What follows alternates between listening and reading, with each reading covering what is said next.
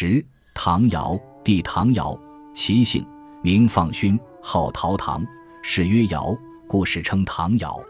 帝喾之子，武帝之第四帝，传说为陶唐部落长官，炎黄部落联盟首领，道教尊奉的创世神之一。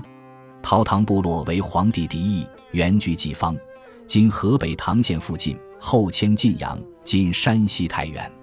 尧出任联盟首领后，又迁平阳，今山西临汾。相传他活了一百十八岁，在位七十年。唐尧的功绩很多，后代耳熟能详的有用鲧、鲧治水和禅位于舜。传说唐尧时期发生大洪水，民不聊生，唐尧便命鲧前去治水。鲧一说是轩辕皇帝曾孙，与唐尧同辈；一说是天上神仙偷了天帝的宝贝息壤，前来人间治水，后被天帝发现，派祝融将其杀死。无论鲧是人还是神。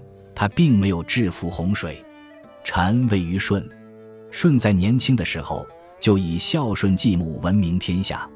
尧帝当时正在为继承人的事情发愁，便征询四方诸侯长老四岳的意见。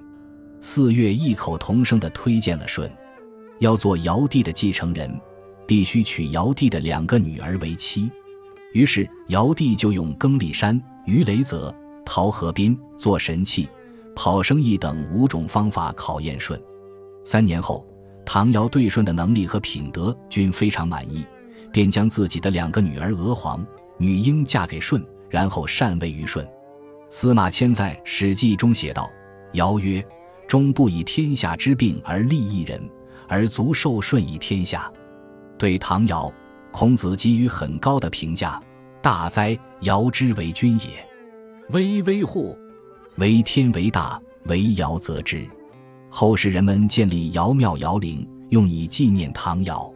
山西省临汾市有尧庙，该庙始建于晋代，历经重修，现存为清代遗物。庙内有五凤楼、尧景亭、广运殿、寝宫等建筑。广运殿内素有唐尧及逝者像。庙内存有碑十余通，在唐尧功绩及庙宇建造经过。清代皇帝非常重视尧庙，康熙帝、光绪帝和慈禧太后都曾巡行此地。尧庙东北有尧陵，尧陵始建于唐朝初年，经历代重修，保存完好，现为全国重点文物保护单位之一。